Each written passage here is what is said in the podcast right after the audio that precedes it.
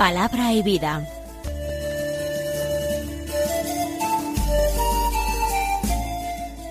Con el padre Manuel Horta, desde Sevilla.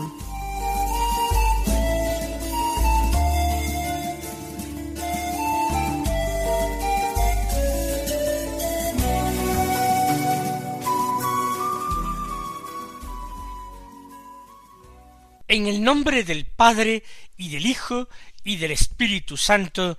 Amén. Alabados sean Jesús y María. Muy buenos días, queridos amigos, oyentes de Radio María y seguidores del programa Palabra y Vida.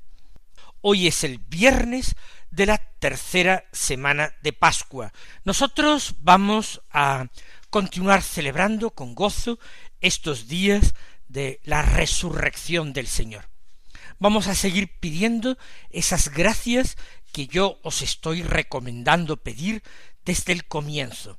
Gracias de obtención de una vida nueva, gracias de revestirnos de Cristo para vivir como hombres nuevos. Es hoy el día 6 de mayo por ser el mes de mayo, continuamos mirando hacia nuestra Madre la Virgen y procuramos hacer algún obsequio espiritual en su honor.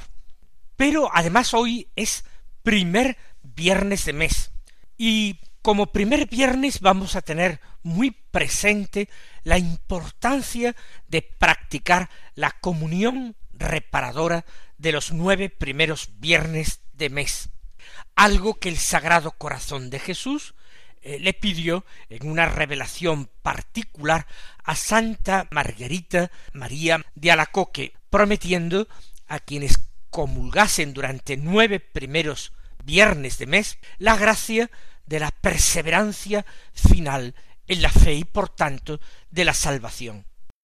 Vamos a meditar la palabra de Dios que se proclama en la misa del día vamos a tomar esa lectura continuada del Evangelio de San Juan. Capítulo sexto, versículos cincuenta y dos al cincuenta y nueve, que dicen así En aquel tiempo disputaban los judíos entre sí ¿Cómo puede éste darnos a comer su carne? Entonces Jesús les dijo Os aseguro que si no coméis la carne del Hijo del hombre y no bebéis su sangre, no tenéis vida en vosotros. El que come mi carne y bebe mi sangre tiene vida eterna, y yo lo resucitaré en el último día. Mi carne es verdadera comida, y mi sangre es verdadera bebida. El que come mi carne y bebe mi sangre, habita en mí, y yo en él. El Padre que vive me ha enviado, y yo vivo por el Padre. Del mismo modo, el que me come, vivirá por mí.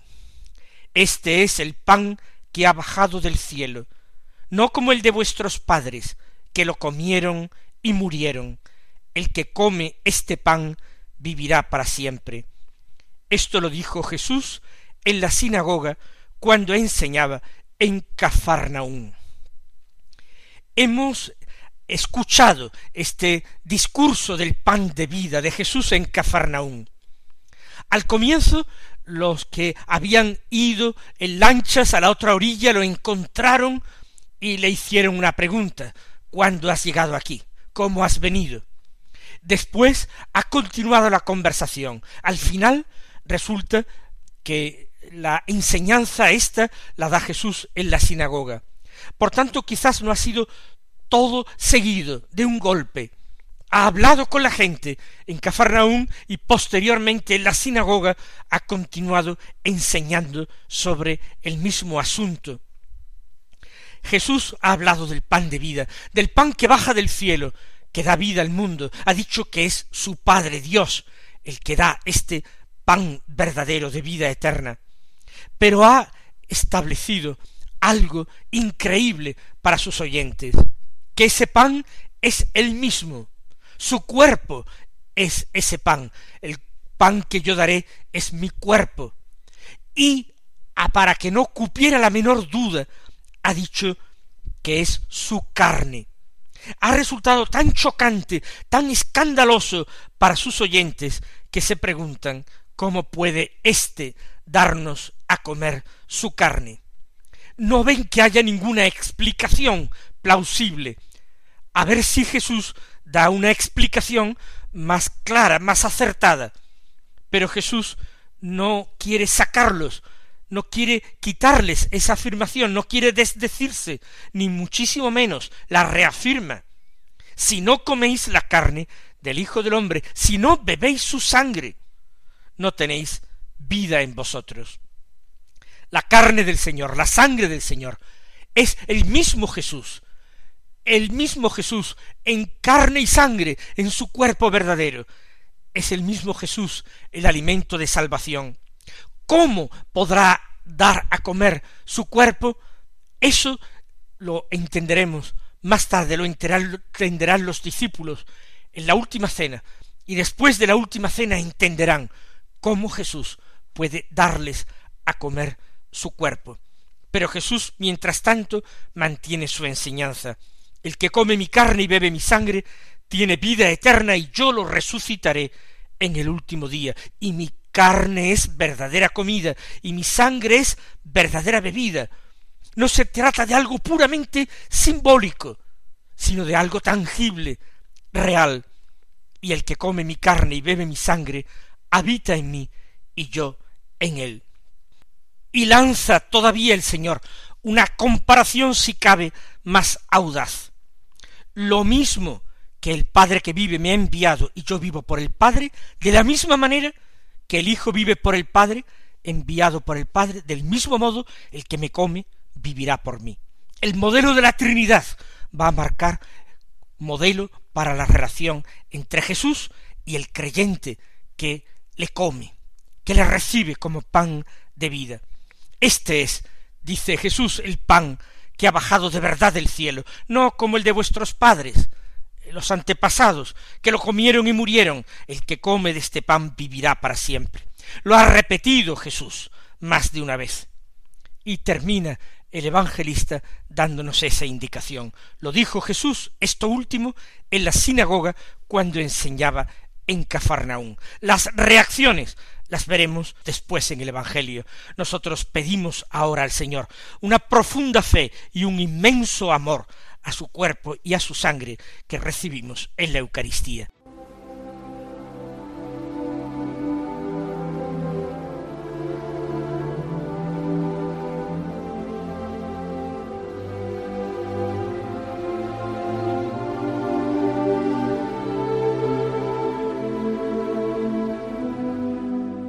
Es tan importante el contenido de la primera lectura de la misa de hoy que vamos a escucharlo y meditarlo. Del libro de los Hechos de los Apóstoles, capítulo nueve, versículos uno al veinte, que narran la conversión de San Pablo. Dice así En aquellos días Saulo, respirando todavía amenazas de muerte contra los discípulos del Señor, se presentó al sumo sacerdote y le pidió cartas para las sinagogas de Damasco, autorizándolo a traerse encadenados a Jerusalén a los que descubriese que pertenecían al camino, hombres y mujeres. Mientras caminaba, cuando ya estaba cerca de Damasco, de repente una luz celestial lo envolvió con su resplandor. Cayó a tierra y oyó una voz que le decía Saulo, Saulo, ¿por qué me persigues? preguntó él, ¿quién eres, Señor? Respondió la voz, soy Jesús a quien tú persigues. Levántate, entra en la ciudad, y allí te dirán lo que tienes que hacer. Sus compañeros de viaje se quedaron mudos de estupor, porque oían la voz, pero no veían a nadie. Saulo se levantó del suelo, y aunque tenía los ojos abiertos, no veía. Lo llevaron de la mano hasta Damasco. Allí estuvo tres días ciego, sin comer ni beber. Había en Damasco un discípulo que se llamaba Ananías. El Señor lo llamó en una visión. Ananías. Respondió él, Aquí estoy, Señor. El Señor le dijo, Ve a la calle mayor, a casa de Judas, y pregunta por un tal Saulo de Tarso. Está orando y ha visto a un cierto Ananías que entra y le impone las manos para que recobre la vista. Ananías contestó Señor, he oído a muchos hablar de ese individuo y del daño que ha hecho a tus santos en Jerusalén. Además trae autorización de los sumos sacerdotes para llevarse presos a todos los que invocan tu nombre. El Señor le dijo Anda, ve, que ese hombre es un instrumento elegido por mí para dar a conocer mi nombre a pueblos y reyes y a los israelitas. Yo le enseñaré lo que tiene que sufrir por mi nombre. Salió Ananías, entró en la casa, le impuso las manos y dijo Hermano Saulo, el Señor Jesús, que se te apareció cuando venías por el camino, me ha enviado para que recobres la vista y te llenes de Espíritu Santo. Inmediatamente se le cayeron de los ojos una especie de escamas y recobró la vista. Se levantó y lo bautizaron. Comió y le volvieron las fuerzas. Se quedó unos días con los discípulos de Damasco, y luego se puso a predicar en las sinagogas, afirmando que Jesús es el Hijo de Dios.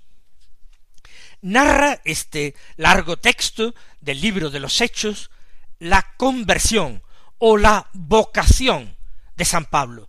De ambas maneras podemos decirlo. Es una conversión profunda.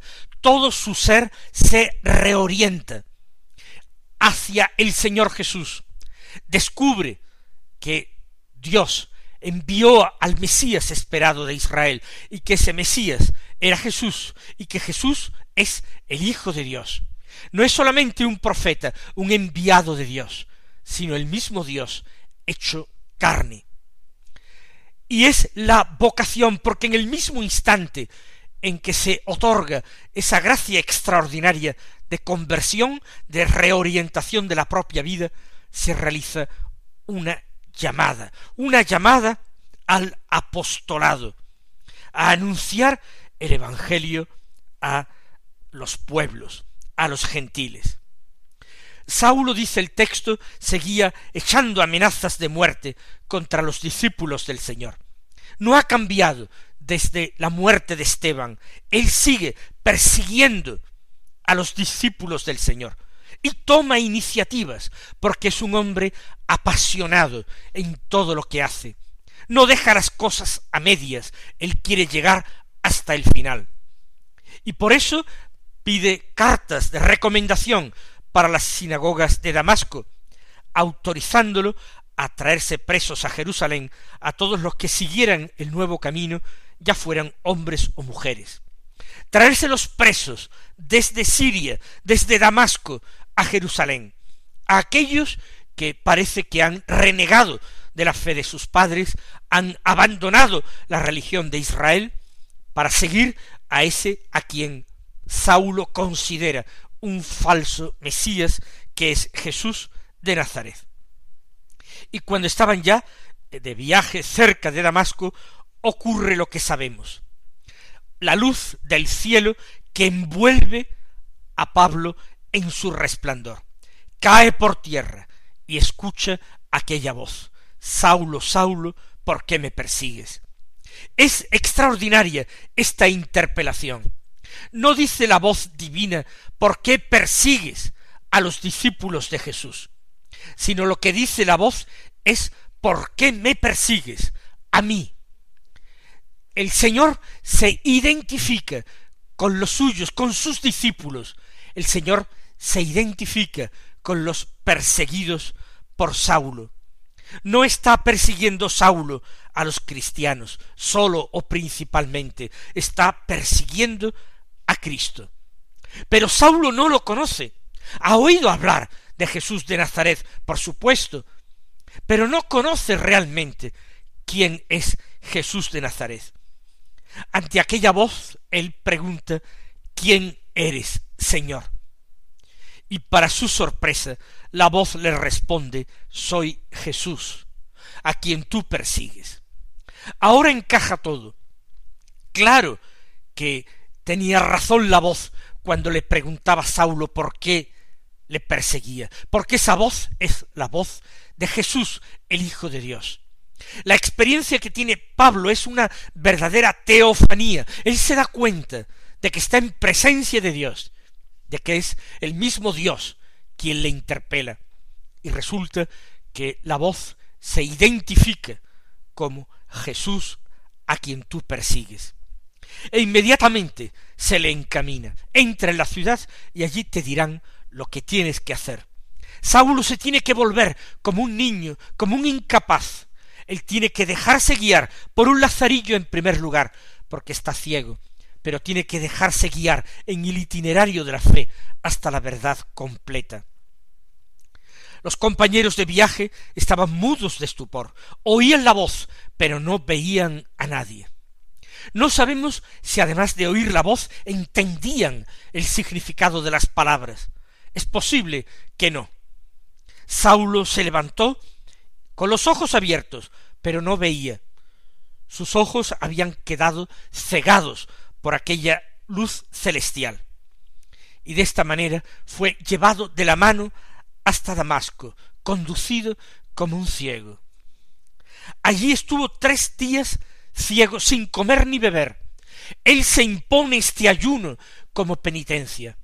Él se siente tan interiormente conmovido que es incapaz de tomar alimento. Saulo medita en tres días de ceguera todo lo que ha acontecido, medita aquellas palabras, rememora tantos y tantos pasajes de la Sagrada Escritura que él conocía de memoria y que hablaban del Mesías. Y va entendiendo poco a poco, va encajando todo. Tres días sin comer ni beber. Magnífico retiro de preparación al santo bautismo. Y un retiro que le dirige el mismo Espíritu Santo, porque Pablo va a ser un instrumento elegido. Había en Damasco un discípulo que se llamaba Ananías, y el Señor le llamó en una visión, le llamó por su nombre, Ananías, y él respondió, aquí estoy, Señor. Es un discípulo disponible para el Señor, y sobre todo que reconoce la voz del Señor. Inmediatamente la identifica cuando se siente llamado por su nombre, no vacila en contestar, en responder, aquí estoy, Señor, disponible para ti. Yo, tu oveja, reconozco la voz y la llamada de mi pastor. Y el Señor le encomienda una misión sorprendente. Ve a la casa, a la calle mayor, a casa de Judas, otro discípulo seguramente, o otra persona aunque no fuera discípulo que vivía allí, y pregunta por un tal Saulo de Tarso. Está orando y ha visto a un cierto Ananías que entre y le impone las manos para que recobre la vista. Es curioso este mensaje del Señor a Ananías. Le describe lo que está pasando y lo que va a pasar. Saulo está ahora en oración, está realizando ese retiro del que hemos hablado. Ahora sabemos que es en la calle mayor de Damasco y en casa de un tal Judas, quizás amigo de las personas que viajan con Saulo o alguien que estaba vinculado a la sinagoga y para quien había traído cartas de recomendación. No importa. Todo esto le es dicho a Ananías. Y Ananías eh, en la palabra de Jesús. Se ve a sí mismo entrando para imponerle las manos a Saulo. Él lo está viendo también Saulo. Es una curiosa visión de los dos simultánea. Ananías no es que se resista al Señor, no es que dude de la palabra de su Señor, pero está sorprendido.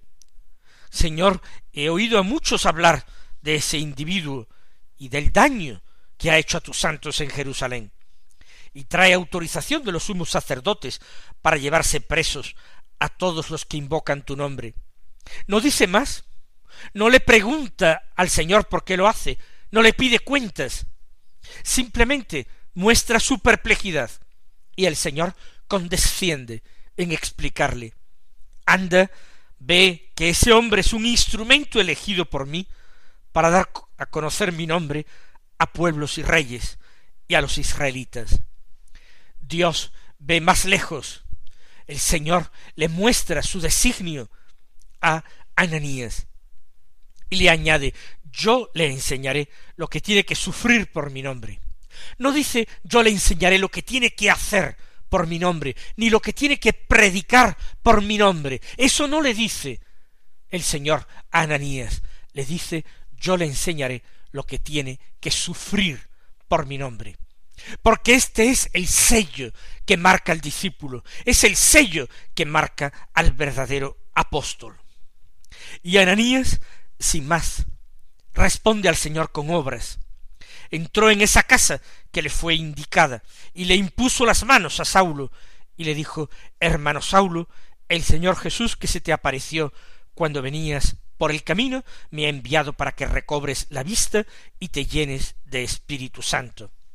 Llama la atención que Ananías le llama a Saulo hermano porque ya es verdadero hermano suyo, desde el mismo momento en que el Señor así se lo ha indicado, así se lo ha mostrado. Y hace exactamente lo que se le pide, le impone las manos y le anuncia con su palabra esa recuperación de la vista y le anuncia una efusión del Espíritu Santo. Inmediatamente se le caen de los ojos una especie de escamas, recobra la vista, se levanta y lo bautizan. Ya es miembro de esa iglesia que perseguía, ha cambiado de bando, ya es hijo de Dios, ya ha recibido a Jesucristo como su Señor, se ha incorporado a Él en el bautismo, incorporándose a su muerte y a su resurrección. Ya es hombre nuevo y ha recobrado la vista, no solamente la vista del cuerpo, sino también la vista interior. Ahora ve todas las cosas nuevas y recibe el bautismo. Y comió y le vuelven las fuerzas. ¿De qué manera empleará esas fuerzas San Pablo a partir de ahora? Se quedó unos días con los discípulos de Damasco, con aquellos a los que pensaba llevar presos a Jerusalén, y luego se puso a predicar en las sinagogas, afirmando que Jesús es el Hijo de Dios. Vamos a pedirle al Señor que esta historia de Saulo, en cierta manera, sea nuestra propia historia.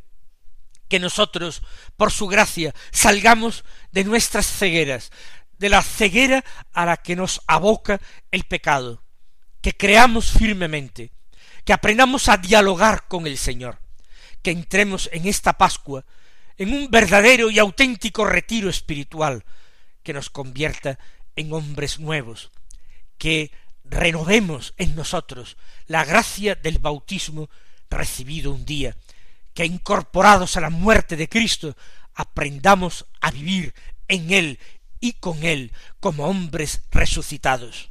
Que el Señor os colme de bendiciones y hasta mañana si Dios quiere.